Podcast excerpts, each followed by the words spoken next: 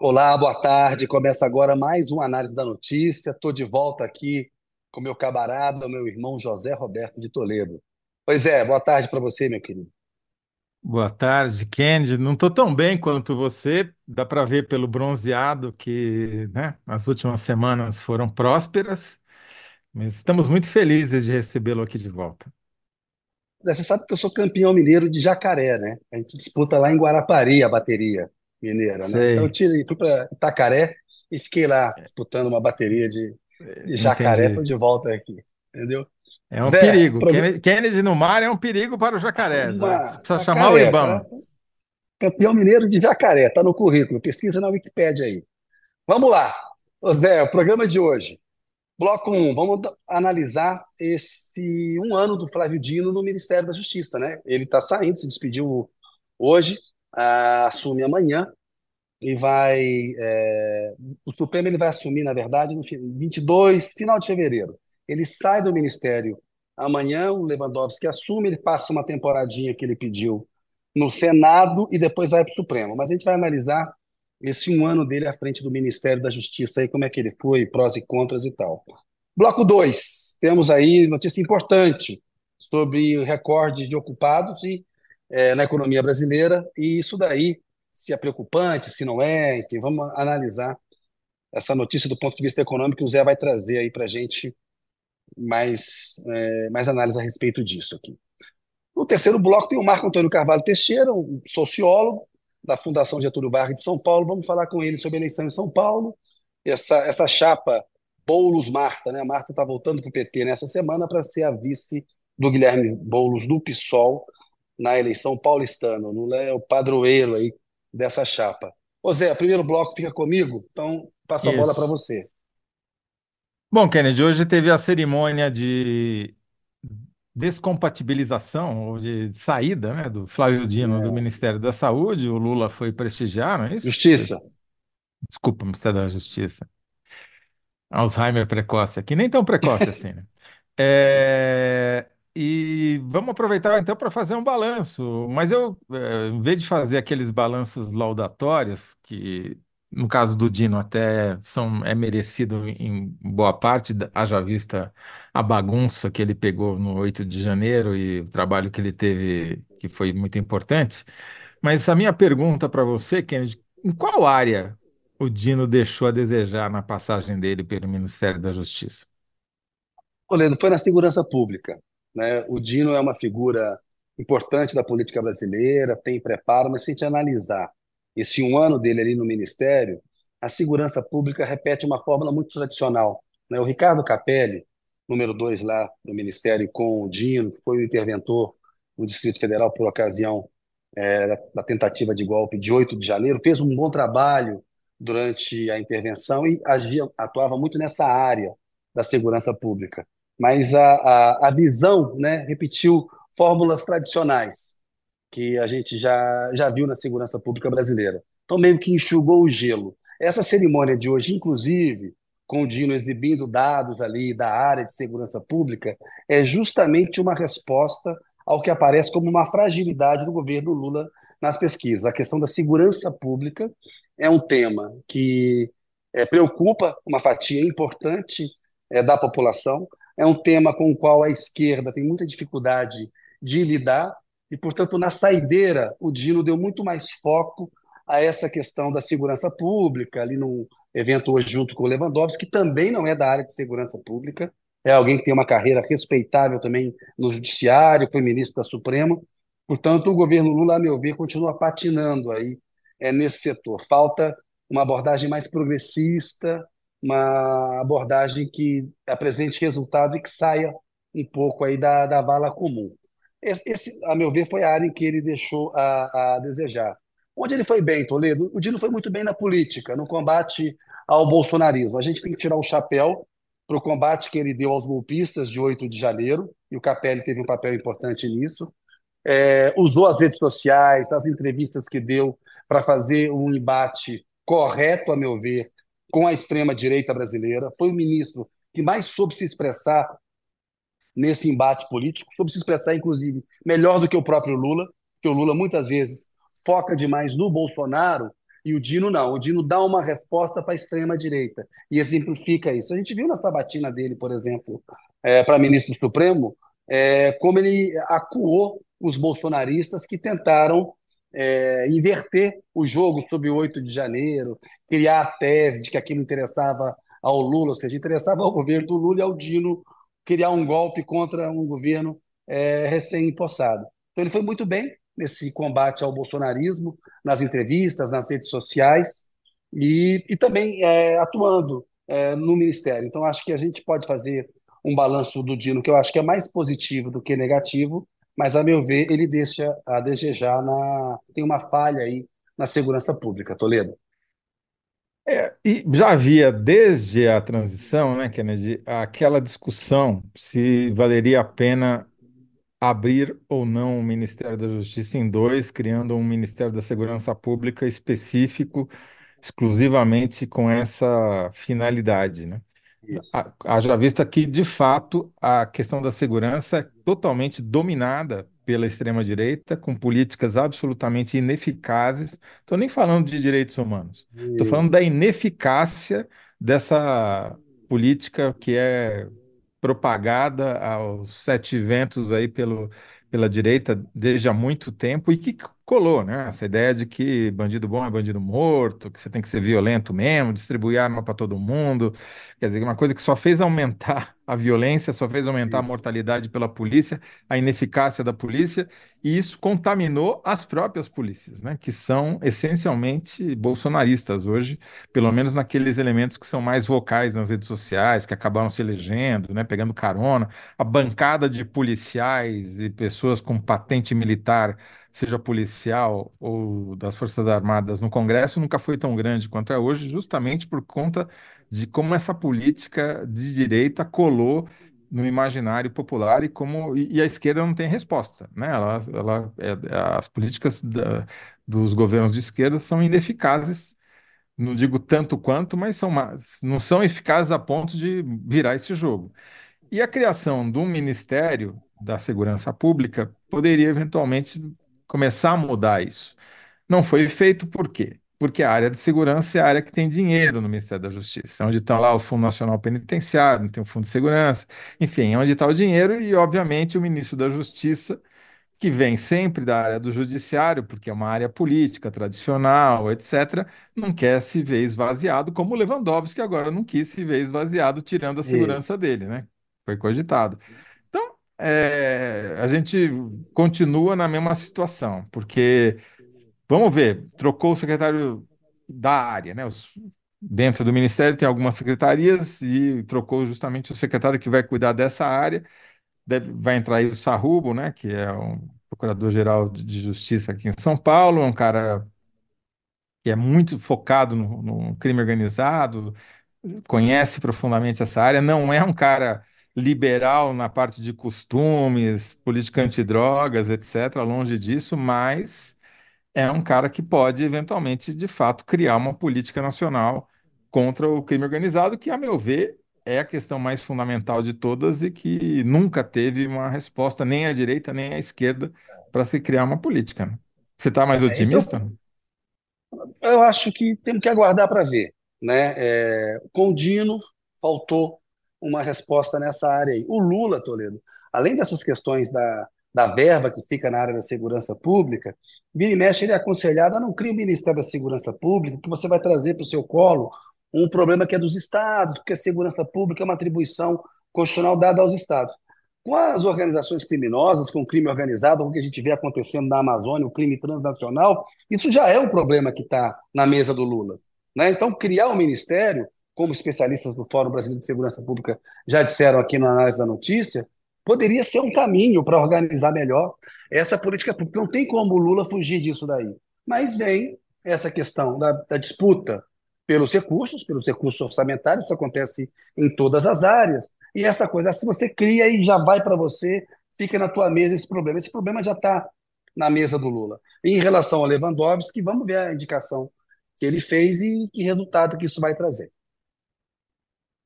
O Kennedy, e agora, ah, essa passagem do Dino pelo Senado tem algum motivo específico, alguma coisa assim para não perder, risco de perder? Como é que tem a, ou, ou é só uma transição lá para ver como é que fica a distribuição dos- das cadeiras? E, tem alguma justificativa para fazer essa pausa? Foi um pedido do Dino. Ele nunca assumiu a cadeira de senador para valer, né? Ele foi direto para o Ah, ministério, se- saiu para votar é, é, em alguns momentos importantes ali para o governo, acho que numa, numa ocasião ou outra. Ele queria experimentar fazer o discurso da tribuna do Senado, né? Ele queria ter uma passagem. Amanhã é, Para poder começa o botar no ano currículo judiciário. também, né? Ex-senador, também. tal. É. E ali também, né, faz uma. A gente viu que durante a sabatina o Moro foi lá e o cumprimentou, ele procurou ser menos é, é, ácido nas respostas, mas ele foi, manteve uma ironia e respondeu bem à, à extrema-direita, sobretudo ao senador é, Rogério Marinho, mas ele quis, ele quis ter uma passagem é, pelo Senado. Vai passar três semaninhas ali e assume é, depois do Carnaval, acho que é dia 22 que está marcada a posse dele no Ministério, no, como ministro do Supremo. Tem que checar isso, eu checo ao longo do Tá. programa e eu volto. Mas é, é, foi por isso, foi um pedido dele para ter uma passagem pelo Senado ali, Toledo. Não, mas é, obrigado por esclarecer, que era uma curiosidade que eu tinha e não tinha conseguido ler isso em lugar nenhum. Posso te colocar na fogueira mais, de- mais uma vez, não? Claro. É, vamos lá, que é sabatina, que é sacanagem que a gente faz. Como a gente é amigo, e tal, tem essa possibilidade. viu? Não se espante, não, aí você analisa. Kennedy, você sabe se o Lula deu alguma missão específica para o Lewandowski, assim, logo de cara? É a questão da segurança pública que está preocupando, e o Lewandowski vai ajudar na articulação com o, o STF, porque no Congresso a barra está pesada. A gente está vendo como que o Lira tem cobrado a questão das emendas, lá no, no, Senado tem a MP é, da desoneração, e a gente já analisou isso daqui. Para o bem e para o mal, o Congresso, o Supremo, virou um elemento que ajuda na governabilidade é, do Executivo. A gente viu que o, o Supremo, durante o governo Bolsonaro, ao barrar é, medidas do Bolsonaro na pandemia, ajudou a deixar o Brasil, as instituições, no caminho correto. Então, a função do Lewandowski mais é essa. O Lula não tinha um candidato é, é, para valer para o Ministério da Justiça. É, ele resistiu a colocar o Ricardo Capelli, que o Dino queria colocar. Ele gosta do Lewandowski, tem gratidão por tudo que pela, eh, pela forma como o Lewandowski exerceu o cargo de ministro supremo, que o Lewandowski no mensalão teve um papel eh, importante como revisor do caso, né? O relator era o Joaquim Barbosa, e na Lava Jato o, o, o Lewandowski desde o começo teve um olhar crítico. Depois o Gilmar Mendes e outros ministros se aliaram mais a uma visão crítica da Lava Jato. O Lula gosta muito do Lewandowski, né? Então, mas é- a questão da segurança pública incomoda muito ali, Toledo. Eles estão preocupados com isso e tem Uhum. esse pedido para o Lewandowski. Eu acho que a prioridade tá tanto que o Lewandowski participou da cerimônia de hoje. Agora, tem que quebrar essa visão tradicional, né? Um procurador com uma visão também muito tradicional, assim, é, me preocupa um pouco. Acho que tinha que ter uma visão é, diferente, inclusive na questão da política é, dos regimes de prisão, política de combate à Antidrogas, droga. né? A gente Uhum. prende muita gente que não precisava estar presa, né? Focar onde tem que, que focar. Mas a missão do É. Lewandowski basicamente está na área da segurança Quer pública. dizer, ele vai trabalhar na área política, na qual ele não terá nenhum bônus creditado na conta dele, porque é uma, um trabalho de bastidor, mas vai ser cobrado pela área de segurança, que é uma- um pepinão e que não é a especialidade dele. É interessante, é uma posição difícil essa do, do do É, Lewandowski que você está é. contando aí. Vamos ver como é que ele- essa coisa da, da montagem da equipe. Ele está mudando algumas coisas Uhum. lá. O Fernando Henrique Cardoso, por exemplo, é um sociólogo que montou uma baita equipe e criou, e criou o Plano Real. Então, um gestor, Sim. se ele souber escalar os jogadores ali, se ele for um bom técnico, ele não precisa ser é, um especialista na área. né? Não é a especialidade do Lewandowski a segurança pública. Mas a preocupação, eu estava no Palácio do Planalto hoje é, trabalhando, é com a questão da segurança pública, sim. Beleza, obrigado. Você vê que o Kennedy se saiu muito bem da minha pegadinha, né? Não foi combinado.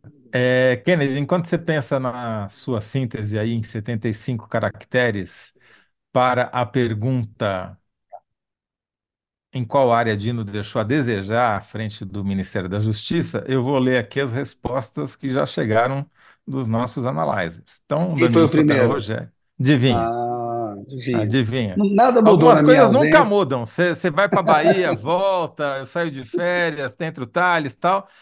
A gente muda, mas o Danilo Sotero Rogério é sempre o primeiro a responder. Primeiro.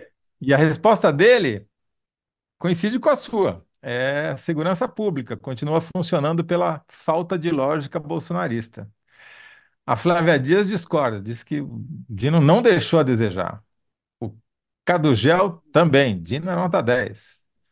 Até uma romana estava se perguntando se ela ia conseguir nos assistir ao vivo hoje, porque ela tem quatro horas de fuso de horário de diferença. Não sei onde ela está, mas Eita, está longe. né? eita. Mas ela diz, no pouco tempo que o Dino ficou no ministério, eu acho que fez bastante, ainda mais tendo aquela baderna do início do mandato. Sim. Rui Oliveira, apesar do pouquíssimo tempo à frente da pasta, apenas um ano, penso que Dino foi excepcional. Eliette Tereza Franchini Folto, é Folto? Parabéns ao. Ministério, ao ministro Flávio Dino pelo maravilhoso trabalho junto ao Ministério da Justiça e muito sucesso para ele no Supremo Tribunal Federal. Rafael, mesma coisa, excelente ministro. Laura, Dino poderia apenas ter exigido maior celeridade dos órgãos públicos submetidos ao Ministério da Justiça. É, Luciana Muniz, poxa, se com o Dino considerado o me- o melhor quadro não aconteceu, tiraram Capelli, qual a perspectiva? Então, é isso daí. É, A gente vê, na verdade, tem um reconhecimento ao trabalho do Dino, que ele é um político acima da média. Ele foi um ministro no executivo acima da média, foi um bom governador do Maranhão, acho que vai ser um ministro supremo acima da média. Mas a gente tem que analisar as coisas como elas são, né? E aí, enfim. É, é. mas é interessante, você vê que a percepção dele como político, como alguém que assumiu uma tarefa difícil e, de fato, é, é, descascou o abacaxi, ela está correta, porque se teve um, um cidadão que pegou uma tentativa de golpe pela frente, e com a desvantagem, Toledo, de ter o Zé Múcio na defesa, né? Porque o Múcio atrapalhou o trabalho do Dino. O, cabia ao Múcio acabar com aqueles acampamentos golpistas, né? Mas o Múcio continuou aí, estava participando hoje da, da Semana de Segurança Pública, estava lá o Múcio lá, enfim, não sabe o que, que- o que, que faz a não ser ficar é, fazendo concessões aos militares no momento em que eles estavam muito fracos. Atrapalhou o Lula, o, o Múcio, mas o Lula acha que não. Enfim, o Lula faz as, as bobagens dele, né? A gente sabe. Qual a sua síntese, Kennedy Alencar? Minha síntese é a seguinte, Toledo. Dino se destaca no combate ao bolsonarismo e faz pouco na segurança pública.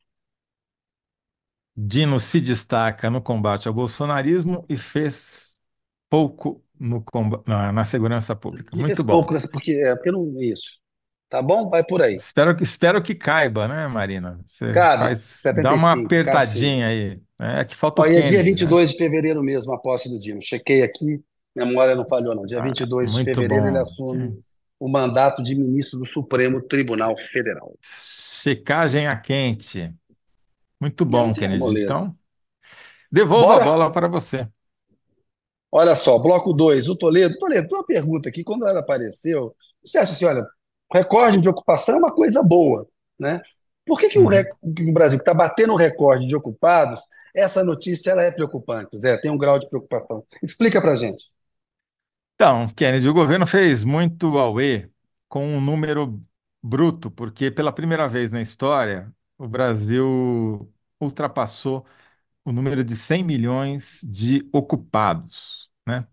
O- Ocupado é um critério, é um mais amplo do que empregado, né? Não dá, a gente às vezes usa co- como sinônimo, mas não são.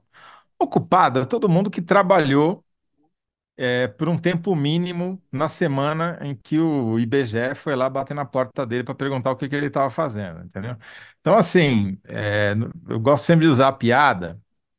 Se eu for entrevistado pelo IBGE pescando no Tietê, onde eu não tenho nenhum risco de pegar nenhum peixe aqui em São Paulo, porque, né, todos morreram, é, ficar 15 minutos lá, 15 minutos talvez não, mas um pouquinho mais do que isso, ali na, com uma vara no Tietê e o IBGE passar e me perguntar o que eu estou fazendo, eu vou ser considerado ocupado para sobrevivência, né? Eu- Pescador. então, assim, é, é, né, Tô, não, que você tá, tô trabalhando, né? Tô tentando pescar um peixe que eu não tenho chance de pescar, mas enfim, estou ocupado, né? Não é que eu estou desocupado. né?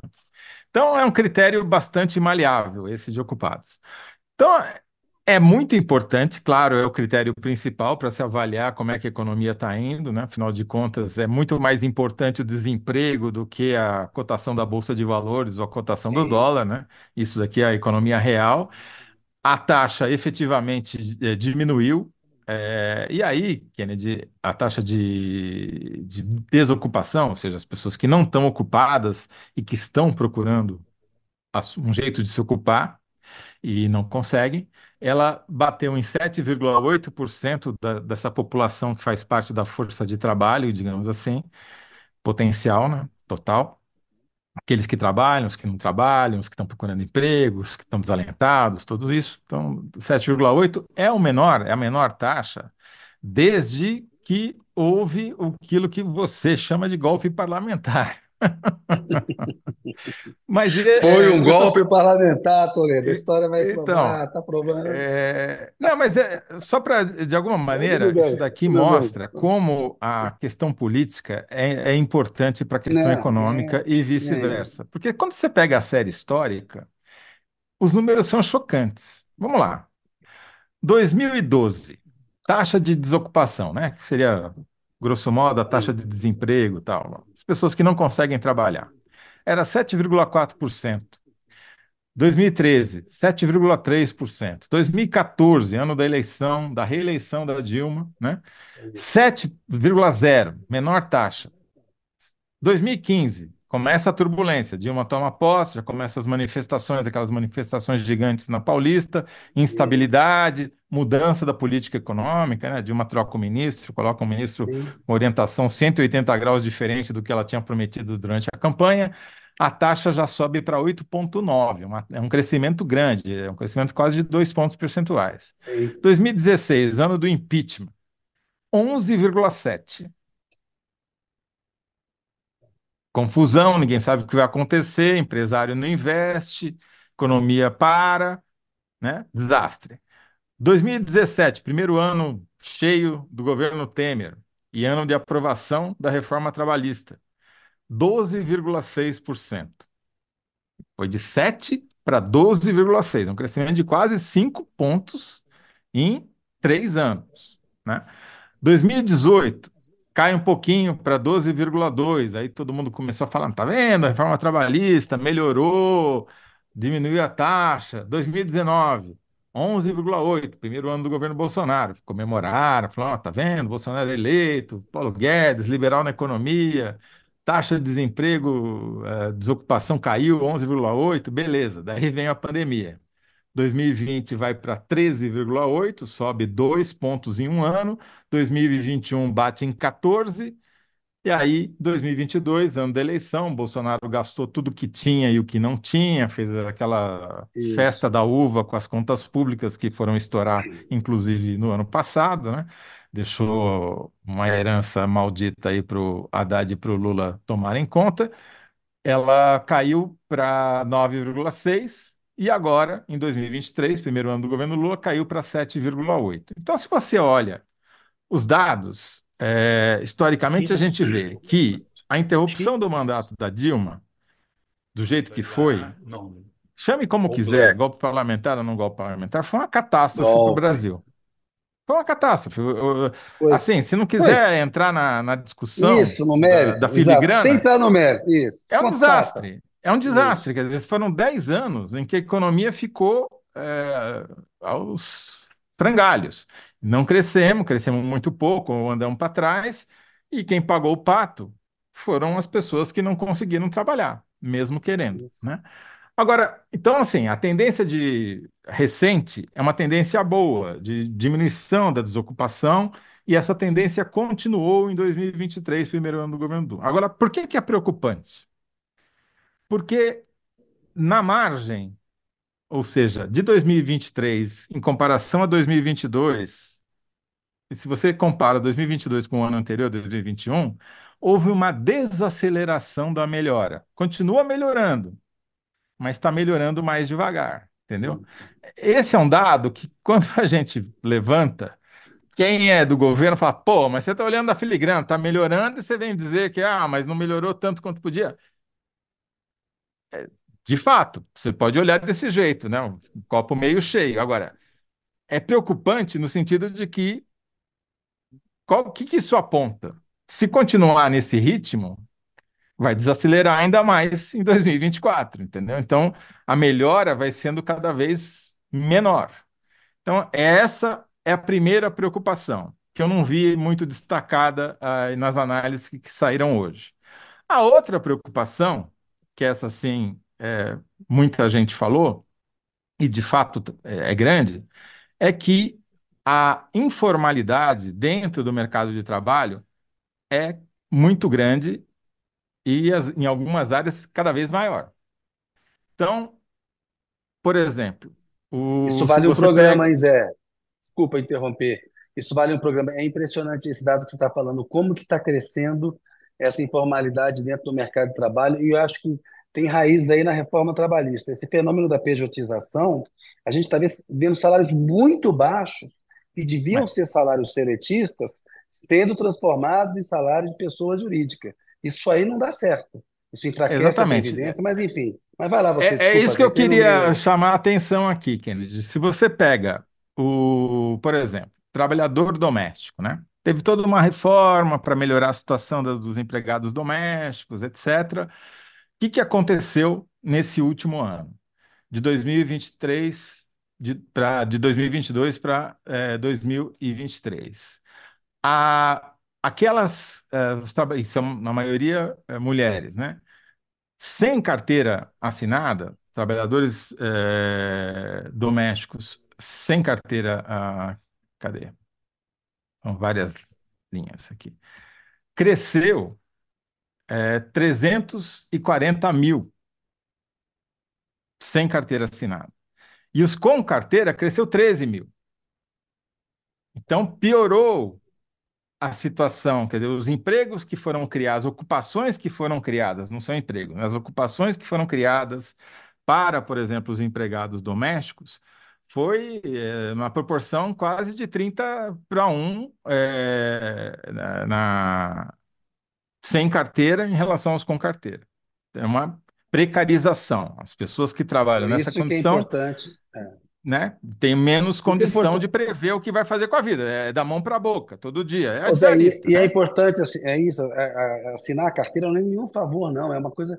E é importante, é o respeito. Tem uma queixa dos, de empregados domésticos, diaristas, por exemplo, que eles vão uma vez por semana fazer uma diária, e a família, a pessoa, quer que em um dia ela faça o serviço que ela, uma empregada fazia durante uma semana toda. E tem jornadas de trabalho extenuantes aí para as diaristas, a gente está vendo isso é, tendo uma discussão no sindicalismo a respeito é, disso. Daí é uma queixa que esses profissionais fazem, que eles chegam e que num dia tem que dar conta de tarefas que não são possíveis de serem todas feitas é, no mesmo dia. Né? Então, Sim. essa reforma trabalhista, ela merecia um, um, um programa nosso, viu, Zé? Sim, eu acho que tem uma discussão, é, vale Sim. a pena a gente se debruçar por cada um desses aspectos. Né? Tem o um aspecto, por exemplo, da regulamentação dos, dos, trabalhadores, dos entregadores, né, basicamente, né, dos motoristas de Uber, dos, dos aplicativos, né, dos aplicativos, né, que, que é uma discussão super complicada, né, porque embora claramente seja uma precarização do trabalho, a própria categoria não é clara, uh, uma, uma, parte grande da categoria não quer a regulamentação porque gosta dessa situação uh, de você poder trabalhar na hora que você quiser, por quanto tempo você quiser, o dia que você quiser, dessa flexibilidade, né? O que dificulta, uh, é uma bola dividida, de, o governo está retardando essa regulamentação. Tenho certeza que é porque não tem certeza, ele, o governo, não sabe se vai ganhar ou se vai perder politicamente com essa regulamentação. Né? Mas, por exemplo, outro exemplo de precarização do trabalho. Você pega aqui os trabalhadores por conta própria, com o CNPJ, porque é aquela coisa, no, antigamente falava-se assim, ah, o Brasil é uma economia muito é, bacana, porque tem um monte de microempresário, ó, empreendedorismo, etc. Empreendedorismo, uma ova, né? Isso daqui é a gente que vira empresa porque não tem mais emprego, você tem que se terceirizar e se Isso. transformar em CNPJ. Agora, mesmo nos, nos conta própria, olha o que aconteceu. Você te- o o IBGE divide entre aqueles que têm CNPJ, né, que foram as pessoas físicas que se transformaram em pessoas jurídicas, e aqueles que não têm CNPJ, que nem sequer conseguiram montar uma empresa, abrir um, Amei. ganhar um CNPJ, porque provavelmente porque o rendimento é é tão baixo que não compensa. Então você fica na informalidade esse cara não vai recolher imposto. O que que aconteceu de 2023 para 2022? O número de conta própria sem é, é, CNPJ cresceu 1,8%, 334 mil a mais. E os com CNPJ caiu 1,8%, menos 117 mil. Quer dizer, até nisso tem uma precarização. Até no cara que montou um negócio para tentar sobreviver, ele está mais informal, esse, esse conjunto de pessoas está mais informal hoje do que estava um ano atrás. Então, e como esses, tem outros eh, sinais de que a precarização está avançando. Então, aumentou a força de trabalho ocupada, passou de 100 milhões, é fato, melhor. Continua melhorando? Sim, continua melhorando, mas a melhora é mais lenta e a precarização é crescente. Então, emprego melhorou, não, ocupação aumentou, mas melhora desacelerou e precarização é crescente. Essa é a síntese. Cabe Essa é a 75, síntese. é? Não, Essa é não síntese. contei, não contei. É meio precária a minha Marina, também. Marina, Marina vai ter que dar um jeito lá. Olha só, Thelma Romana. Estou aqui na Itália. Ela está acompanhando a gente com quatro horas de diferença no fuso. Obrigado, Thelma. Enquete está no ar. Votem aí quem respondeu melhor. Minha resposta, Kennedy. Dino se destacou no combate ao bolsonarismo, mas fez pouco na segurança. Público, faltou exigir celeridade de órgãos públicos. Muito bem. Ó, vamos, Zé, com a síntese feita, enquete comunicada, partir para o terceiro bloco? Bora lá? Vamos falar com o Galera, coloca Marquinhos. aí, o, coloca o Marco Antônio Carvalho Teixeira com a gente no aí. Oi, Marco, tudo bem? Abre o microfone aí, Olá, clássico. Boa. olá Kennedy, boa tarde. Olá Toledo, boa tarde. Tudo bem? Estava aqui escutando vocês. Tema complicado, não é? Porque essa questão aí da pejotização, da terceirização, é uma questão muito complexa, né? E simplifica Isso. muito esse debate, Kennedy. E aí tem toda aí uma questão que está muito mais próxima. Eu con- con- concordo muito com Toledo, né? Da precarização da economia do que de um suposto, né? Digamos assim, eh, de uma suposta tendência de empreendedorismo da população. Romantizaram Isso, muito isso, viu? isso, exatamente. Olha só, É, vale um é, é a nuteliza- é a nutelização da economia, né, Marquinhos? Exato, exato. Exatamente. Nutelizaram a desocupação, Pois é. com perdão da Nutella, que é um ótimo produto. Deixa eu apresentar o Marco Antônio Carvalho Teixeira aqui, doutor em Ciências Sociais e professor de Administração Pública da Fundação Getúlio Vargas de São Paulo. Eu descobri também que ele tem no, no currículo, organizado lá, um, um livro junto com o Toledo, livro bem bacana. É- essa é a parte que a gente não divulga porque pega Pois mal é, pro Marco, pois é. Vai que o pessoal vai atrás do livro, né, Toledo? Não, mas ó, análise de política e jornalismo de dados. Olha lá. tá aqui, ó. Aí, Tá aqui, ó. aí, Para ó. quem quiser, é- é edição da tem o Fundação Beto Dantas Vargas. também. aí. Com muito É, orgulho. É isso aí. Exatamente.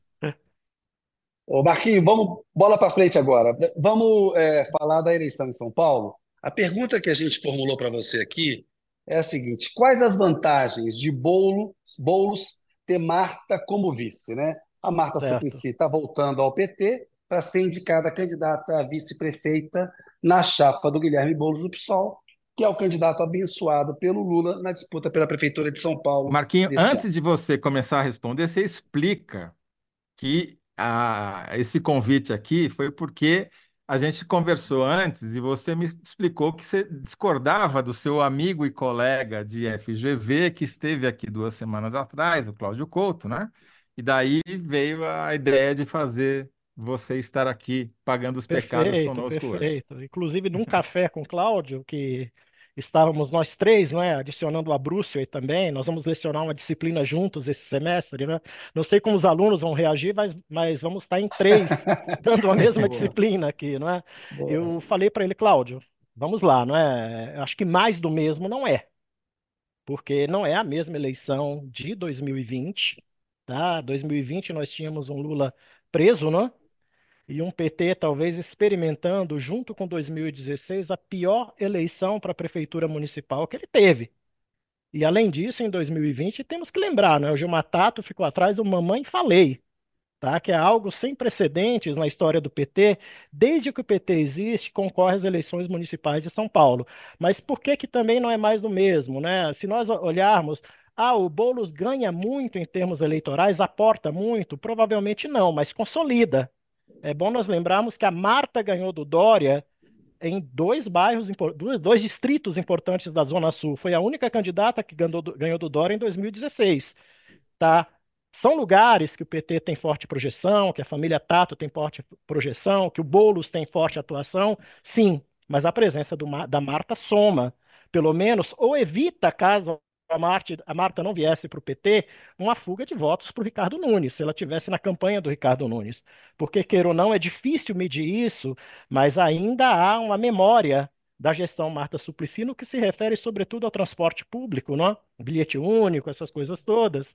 E também a Zona Sul toda é uma região que tem muito problema de, de regularização fundiária, não é? E aí essa é uma área que a prefeitura sempre atua fortemente. Mas tem um outro ganho, é, Kennedy, Toledo, que eu acho que dá para explorar mais, que é o ganho indireto do Boulos, ou seja, a saída da Marta, da prefeitura e da campanha do Ricardo Nunes confina o Ricardo Nunes à direita.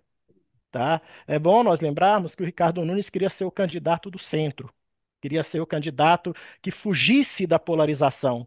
Ele queria se apresentar como Bruno Covas, se apresentou em 2020, e é bom nós lembrarmos da nossa memória eleitoral de 2020. Foi uma eleição absolutamente civilizada na cidade de São Paulo. Elogiada por todos, por quê? Porque de um lado tinha o, o Guilherme Boulos, tido como é, de esquerda, alguém mais alinhado com Lula, e de outro Bruno Covas, e faltava o bolsonarismo.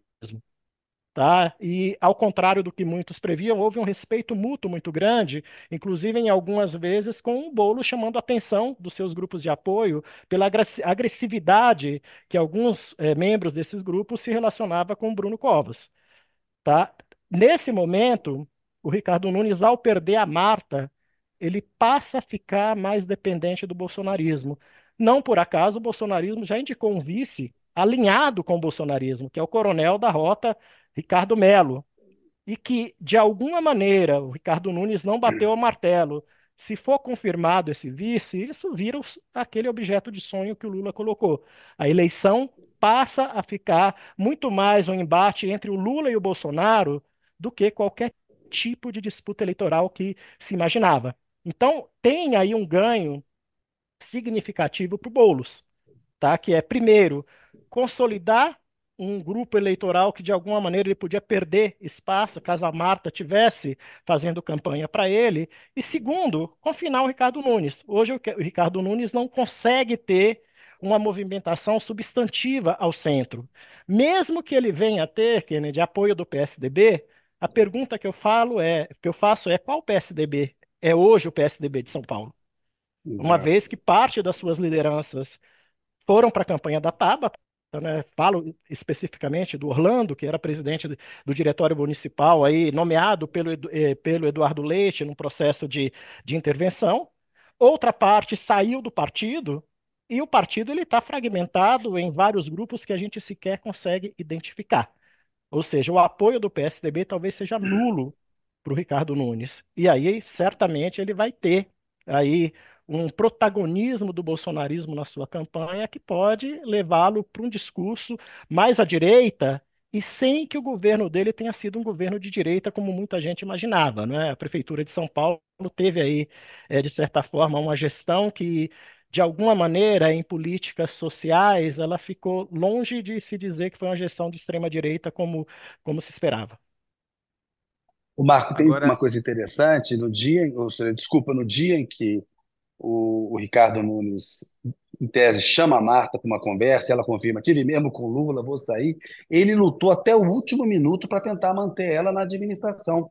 Estavam a equipe dele, os bolsonaristas pedindo, olha, demite ela, faz disso um caso de traição. Ele não, ele ficou lutando porque ele sabia que seria ruim para ele é, a saída dela. Ele lutou até o final. Isso mostra, eu acho, como Sem que a análise do dúvida, Marco me parece correta. sem dúvida. E aí uma outra questão adicional, inclusive o substituto da Marta, que é o ex-ministro Aldo Rebelo, ao que tudo indica, teve o aval do próprio Bolsonaro, tá? E, e se nós acompanharmos aí o que o Aldo Rebelo vem dizendo para a imprensa, fazendo análise de conjuntura nacional, ele se tornou um crítico do governo Lula, inclusive, de uma hora para outra, né? Então, tem aí algumas questões que são interessantes para nós pararmos para dar que uma foi de olhada. uma hora para outra, né, Marco? Essa, essa, esse Não, vem caminhar acontecendo, do, você tem né, razão, vem, já vem de algum Vem tempo, tal, né? acontecendo, mas eu acho que pegar a figura do Lula como ele pegou e tornar alvo como ele tornou, eu acho que isso se enfatizou muito mais na última semana, Sim, tá? Se você sim. pega o momento em que ele foi convidado para a prefeitura, ele fala: Olha, eu respeito muito o presidente Lula, sou muito grato, né? Na segunda entrevista, ele já falou: Olha, traiu o governo Dilma, aquela coisa toda, né? Uhum. Ele já foi mais agressivo, inclusive. Não, você tem razão, é, é um bom termômetro. Uhum. O, o Aldo Rebelo é um bom termômetro para esse movimento que você está mencionando. E, de fato, essa indicação desse coronel da Rota para vice é muito simbólica, tanto que o Ricardo Nunes já deu uma meia trava, né? Falou, não, mas tem outros nomes aí em consideração, tal, Temos que consultar os outros ver. partidos, né? É, Hoje, se não claro, me é, ele engano, não o está feliz com progressista essa. já, o progressista já fez ressalvas, o republicano já está desconfiado. Então vai ter luta aí, mas a, a, a notícia do dia é que o Ricardo Salles desistiu novamente da candidatura, né? Tá? Apesar que o Ricardo Salles ele tá meio da pena, né? Vou, não vou, volto, não volto, tá? Vamos É, esperar para ver também. é claro, porque se o Bolsonaro fecha, como está tentando fechar com o Ricardo, aí não tem espaço nenhum para o Ricardo Salles lançar a candidatura dele, né? Porque vai Correto. ficar muito taxado de bolsonarista, já ocupou esse espaço. Acho que abre espaço para o Kataguiri, porque tem uma parte do empresariado que se encantou com ele. Não sei por que ainda, não consegui descobrir o motivo, É, mas tem, tem gente que está a fim de bancar essa candidatura. Não sei em que sentido, mas é, pelo vamos menos no precisar sentido mais genérico. o Milton Leite e o União Brasil antes, né? Sim. é Mas aí Kataguiri. você sabe que você sabe qual é a linguagem que eles falam, né? Claro, claro, Então, claro, se claro, claro. tiver empresário rico envolvido, acho que é possível chegar a um acordo. né? É, Não sei se eles vão exato. gostar da fatura que vão ser apresentada para eles, mas de qualquer maneira. Agora, Marco, vamos. Kennedy, podemos abrir um pouco a conversa para a eleição de 2024 eh, em outras cidades para saber a opinião do Opa, Marco Sim, você acho quer falar um importante. pouquinho? isso é bacana, isso é bacana. Acho importante. Só queria também que depois, é, rapidamente, ele fizesse uma análise rápida sobre a, a Tabata e, nesse contexto, como é que fica a chance do Ricardo Nunes. Você que acha que o Não, Boulos então faça vai isso virar um primeiro. favorito? Então, va- vamos Faz aí, a lá. gente vai. Rápido. O, o, o que que eu penso, Kennedy? Que a Tabata é uma candidata que se beneficia de qualquer crise dos dois lados, tá?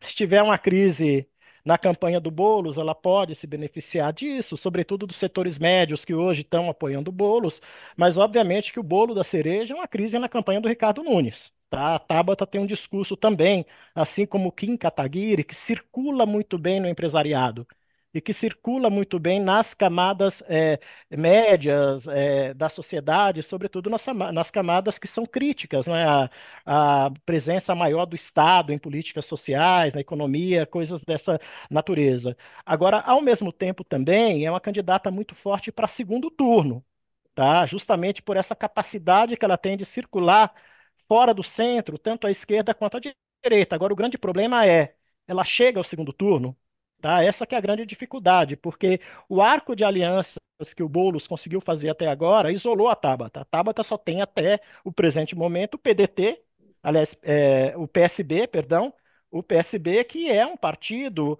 muito frágil na cidade de São Paulo e que nós não sabemos ainda qual é, qual é a extensão do prestígio do Geraldo Alckmin no processo eleitoral local.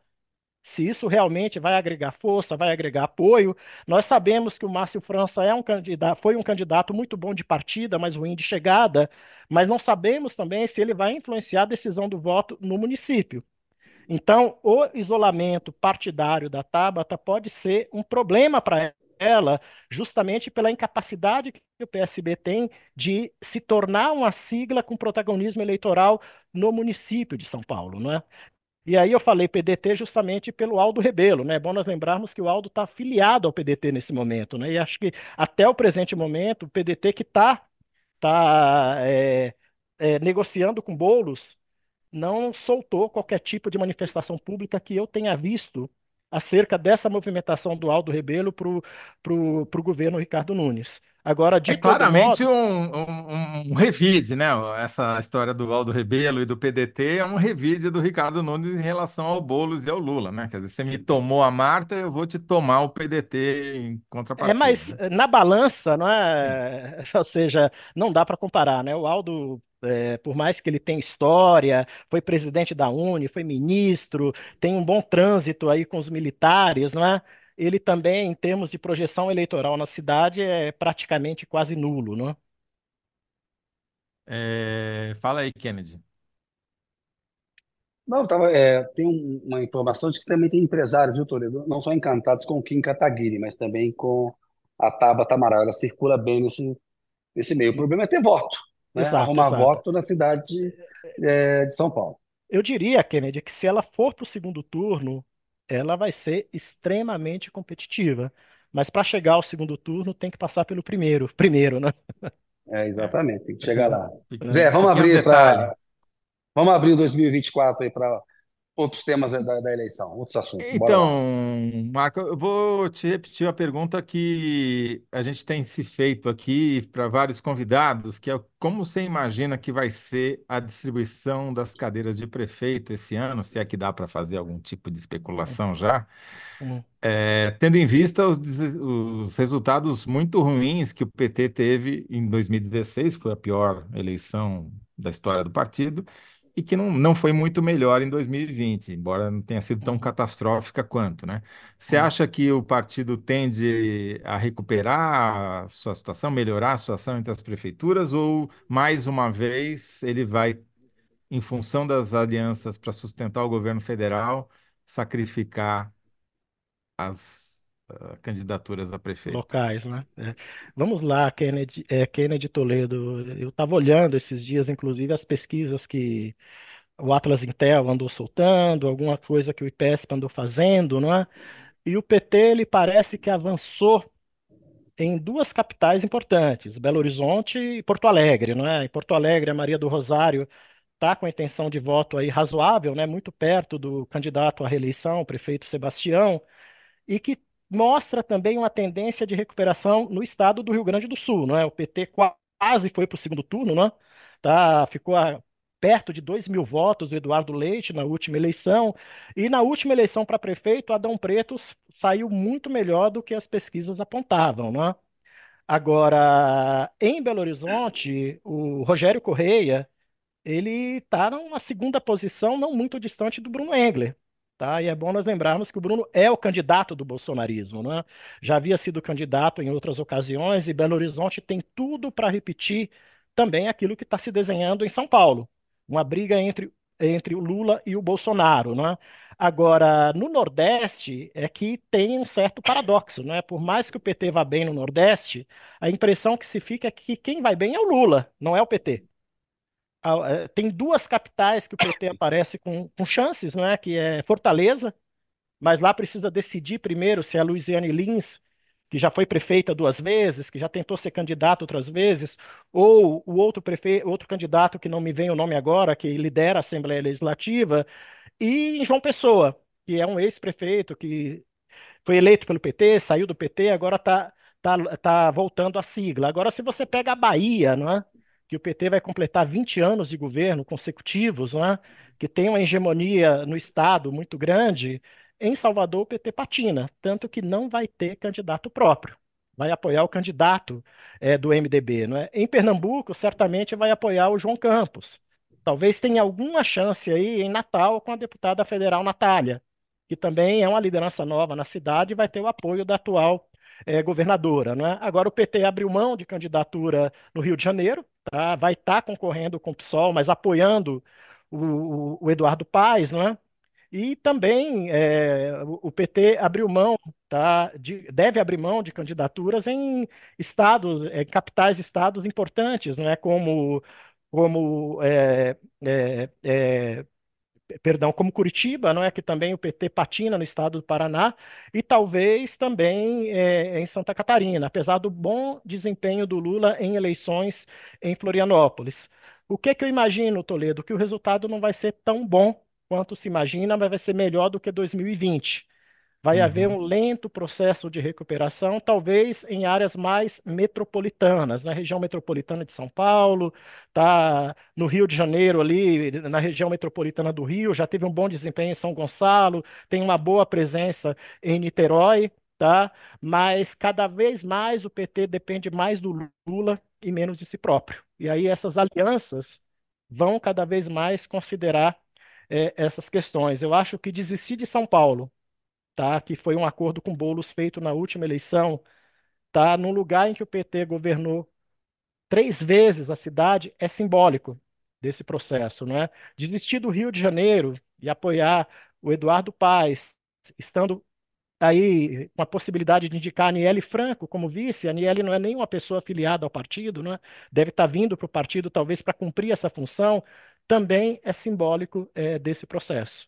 Então, uhum. eu, é, hoje, pelo menos na leitura que eu fiz, as duas únicas capitais em que o PT é competitivo nesse momento com candidatos do partido são Porto Alegre e Belo Horizonte. Agora, Belo Acho Horizonte. em Goiânia também é, tem É Goiânia, chance, a né? Daniela, né? a Daniela Arcose, é. você tem razão, não é? Mas em Belo Horizonte precisa combinar com a Duda Salaber, não é? Que também é uma candidata Sim. forte, candidata pelo PDT, e que no somatório pode tornar o candidato do PT muito competitivo contra o Bruno Engler, que vai ser um candidato forte.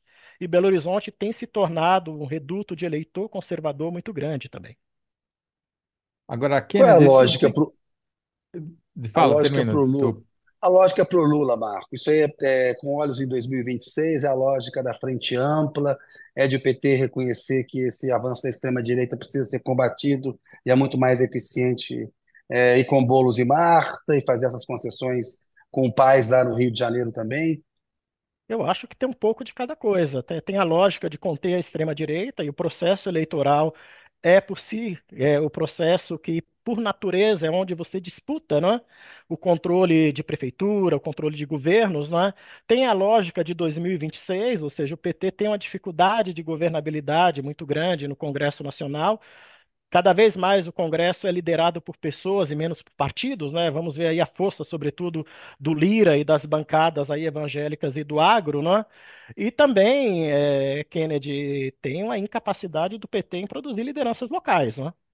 Tá, que possam, de certa forma, assumir protagonismo. Eu falei aqui da Maria do Rosário, que já foi candidata em outras vezes, não é? O Boulos vem sistematicamente sendo candidato e tendo melhora, vem melhorando o seu desempenho a cada eleição. A Daniela Arcose já foi candidata também em outros momentos. Então, a produção de lideranças dentro do PT, ela tem de novas lideranças, ela tem sido muito baixa. Se a gente for ver aí São Bernardo, Santo André, se o partido for lançar nomes, são nomes que já tiveram presentes aí em outras gestões do próprio partido também. O Rui Costa falou disso é, numa conversa que eu tive com ele hoje, desafio para o PT, porque teve aquela conversa toda do Haddad, o pós-Lula em 2026, se Lula vai para a reeleição. O problema é o seguinte, são quadros novos que o partido e a esquerda precisam formar, né? É, mas esse, esses, esses velhos, me perdoe a palavra, se o velho foi uma palavra muito pejorativa, precisa abrir espaço. Nesse programa né? você pode usar essa palavra sem medo, viu? precisa, até, porque nós, até porque nós, podemos ser taxados também disso. Né? Exato. É. Tá? Eles precisam abrir espaço para os novos também. Não adianta vociferar isso publicamente no momento das convenções, né, da negociação de espaço espaço, você não vai abrir espaço para novas lideranças porque querem oligarquizar o controle dos partidos. Né? Me perdoa, eu falei Daniela Arcose, mas é Adriana Arcose. Fui Adriana corrigido aqui. Arcose, que é Boa. deputada federal, inclusive. Deputada federal, inclusive. Delegada, inclusive. Né? Delegada. Aliás, Exato. mais uma. Mais uma. Olha só, registro aqui, a gente estava falando do Ricardo Salles, daquela síndrome da Atena. O UOL acabou de registrar aí, o Salles desiste pela segunda vez da campanha à Prefeitura de São Paulo após o PL barra saída e apoiar Nunes. Que, que Segunda vez em falou? três meses, não é? Em três meses. É que a pedido do presidente Bolsonaro, eu me comprometi a não sair do PL. E, por outro lado, em função é, de o Valdemar, né, o Valdemar da Costa Neto, presidente do PL, não abrir mão de apoiar o Nunes, ele vai ficar fora da disputa. Então, por hora, não temos mesmo Rica- é, Ricardo Salles na disputa, o que acaba sendo uma coisa boa para o eleitor de São Paulo, né? Foi um péssimo ministro do Meio Ambiente. É bom Seguinte, para a mais saúde comentários aqui. pública também. Mas É, o exatamente. Kennedy, eu, eu, eu queria Comentários fazer aqui, uma. Zé, mas vamos lá. Ah, Falei, falei. é, Não, que eu queria fazer uma ponte, porque assim, Diga. toda vez que o PT, e isso tem se repetido a várias eleições, né, vai abrindo mão de lançar candidatos próprios, isso também não ajuda em nada a fomentar o crescimento de novas lideranças. Daí você entra num ciclo vicioso. Não tem novo líder, aí não lança candidato, não tem candidato porque não lança, não tem mais liderança, e é por aí vai ser, né, fica patinando. E o resultado disso é que você tem uma bancada de deputados federais, que é fundamental não só para a estabilidade do governo, mas também para a distribuição do dinheiro partidário, né, dos fundos eleitoral e fundo partidário, vai ficando meio congelada, não, não cresce. E aí a gente tem essa situação que eu queria ouvir a opinião do Marco também, que é esse, essa revolução que aconteceu, na minha opinião, nos últimos anos, do aumento do poder relativo do legislativo sobre o orçamento federal e a autonomia quase que o poder legislativo adquiriu em função dessa fatia gigantesca que eles abocanharam do orçamento através das emendas individuais, de bancada, etc, etc, né? Ou seja, e o que dificulta a vida do presidente. A gente está vendo o Lula pular miudinho aí para conseguir aprovar o que precisa aprovar, e esse ano vai ser, tudo indica, mais difícil do que já foi e mais custoso do que já foi o ano passado, né? Como é que você vê essa situação dessa mudança, dessa transformação, dessa autonomia financeira, digamos assim, do legislativo em relação ao executivo, Marco? Olha, eh, Toledo, eu acho que tem efeitos muito nocivos para a democracia, né? Não apenas para a governabilidade, isso a gente já vem acompanhando há muito tempo, né? Eh, se você recuar, por exemplo, a Prefeitura de São Paulo, no âmbito local, os vereadores se interessavam antes por administrações regionais, né? Queria o controle de subprefeitura, administrações regionais, isso definia o apoio ao prefeito. Hoje é emenda orçamento também. No estado, há pouco tempo, o Tarcísio teve que liberar aí emendas para poder fazer avançar o processo de privatização da, da Sabesp, né, e outras discussões de interesse do governo. Tá? No governo federal ficou muito claro, né, o recado vindo das lideranças e do Centrão que se não tiver emenda, não tem pauta no Congresso, né? Então a gente vive uma relação de chantagem, né? E de outro lado, isso é, isso desequilibra a competição democrática, não é? Ou seja, como é que você vai ter entrantes novos, tá? Se eles não têm condição de concorrer com os recursos que aqueles que já estão em mandato têm para poder levar para os seus eleitores, para poder levar para sua base eleitoral. E tem outra coisa, não é, Toledo? Orçamento público tem que passar por audiência pública, tem que passar por debate público, tem que ter um caráter republicano no seu processo decisório. Nisso nós demos passo para trás. Aí eu discordo de muita gente que fala: ah, o parlamentar sabe o que a base precisa, foi eleito, tem direito, pode até ter sido eleito, ter direito, mas tem que ter clareza, tem que ter transparência. E cada vez mais nós temos menos clareza e menos eh, transparência. Tanto que o que a gente tem visto é que boa parte dos problemas eh, de corrupção se dá muitas vezes em contratos que são feitos a partir de emendas parlamentares que são executados na ponta. Porque geralmente a CGU e os órgãos de controle sabem como saem, mas tem dificuldade de saber como esse recurso é executado, não é? Então tem aí um conjunto de, de situações que elas são nocivas para o dinheiro público, nocivas para a administração pública e, ao meu juízo, desequilibra o processo de competição é, democrática. Sem contar, Toledo, numa outra questão que você colocou aí, que é muito importante, que é o aumento do fundo partidário, do fundo de financiamento eleitoral, e que muitas vezes o critério para a distribuição desses recursos dentro dos partidos fica muito na mão dos dirigentes dos partidos. E quando se tem os problemas que os ministérios públicos eleitorais levantaram, né, de menos dinheiro para as mulheres, menos dinheiro para a questão racial, vai lá e muda a legislação para ficar dentro da legislação e ficar tudo ok. Então, Uhum. acho que nós precisamos pensar muito bem que país nós estamos construindo, que democracia nós estamos construindo, que papel os legisladores estão exercendo, porque na prática isso pode estar contribuindo para o dano a a uma questão que é fundamental nas instituições democráticas, que é a confiança pública, tá? Então, é mais ou menos isso. É, é- Mas o buraco bem, é bem mais embaixo, né? é, Muito alerta mais embaixo. importante. Zé, precisamos ir para a síntese. Então, eu ia propor Quais. aqui, mas aí o Marco me corrige, tá? Que aqui, Marco, a gente tem que fazer uma síntese em 75 caracteres. Você vê que é Uau! dura a vida aqui, Meio né? Sobre a Twitter. É pergunta, meia hora reduzida em meio tweet. Muito bem, muito bem mas você vai fazer a síntese da- pergunta ou desse Eu, bloco todo? Quais as não, vantagens vou de fazer a síntese da pergunta, porque no bloco todo, pô, não dá, né? É muita coisa. Às vezes você faz, pô. É, mas dessa vez não dá. Vê se você concorda com isso daqui, é, por favor, Marco. Marta consolida o que Boulos já tem e bloqueia caminho de Ricardo Nunes. Ricardo Nunes ou de prefeito, né? Se- Além de confiná-lo, Nunes. de confinar a sua candidatura a uma candidatura mais Ou conservadora, melhor, então, e confina ah, eh, Ricardo Nunes à Nunes ao direita. bolsonarismo, à, né? direita. Sabe por quê, Zé? Porque a única liderança em tese de centro que o Nunes vai ter apoio é do Michel Temer. Mas quem é o Michel Uhum. Temer no município de São Paulo, né? É um morador de- do Alto de Alto Pinheiros. Pinheiros. É, vai- Exato. não tem o Pinheiros. voto do vizinho. É, exato. Talvez não tenha Muito nem das bem. três filhas, eu acho, nesse caso. Pois é, né? É, é, você trouxe uma lembrança interessante, né? Ele só não bolsonarizou porque uma das filhas segurou ele, né? Lembrou É muito verdade. aquela cena do Covas segurando o pé do PSDB quando queria embarcar no governo Collor, né? É verdade. É bem lembrado. Ó, Marina falou aqui que a síntese da Marta consolida que bolo já tem e confina Nunes à direita. Tá bom? Perfeito, ótimo. Perfeito. Boa. A Marina faz milagre. A Síntese gente feita. atrapalha, mas ela conserta aqui. A Marina é craque. Beleza, Marquinhos, agradecer demais aí a tua participação. Convite já feito para voltar. Esse ano vai ser um ano importante para discutir as eleições municipais e aqui em Brasília não faltam assuntos, né? Todo dia tem Todo coisa. dia, tá? E sempre assunto novo também, né? Sempre assunto. Obrigado, Tá Marco. Bom certo. te Um ver. abraço, Kennedy. Um abraço, Toledo. Um Tchau. abraço. Valeu. Não faltam assuntos em Brasília. Enquete, quem respondeu melhor? Eu voltei bem, Zé. 77% concordaram com a minha síntese. Três em Em cada área? quatro votos. Isso que é. Você vê que como É a isso ir à aí. Bahia é sempre bom, né? Sempre você volta Sempre bom. melhor. Em qual área Dino deixou a desejar à frente do Ministério da Justiça? Dino se destacou no combate ao bolsonarismo, mas fez pouco na segurança. Bloco 2, Toledo. Por que Brasil bate recorde de ocupados? É notícia preocupante. Síntese.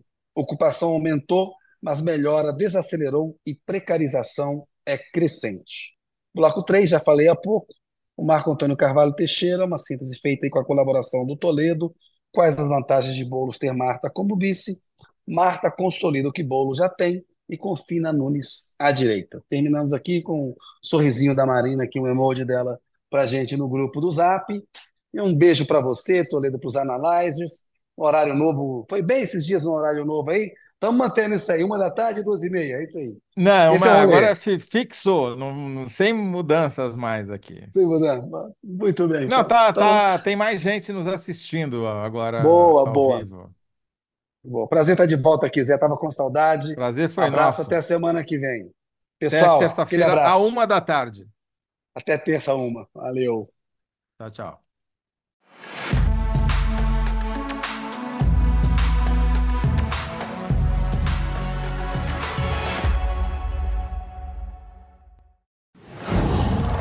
Qual?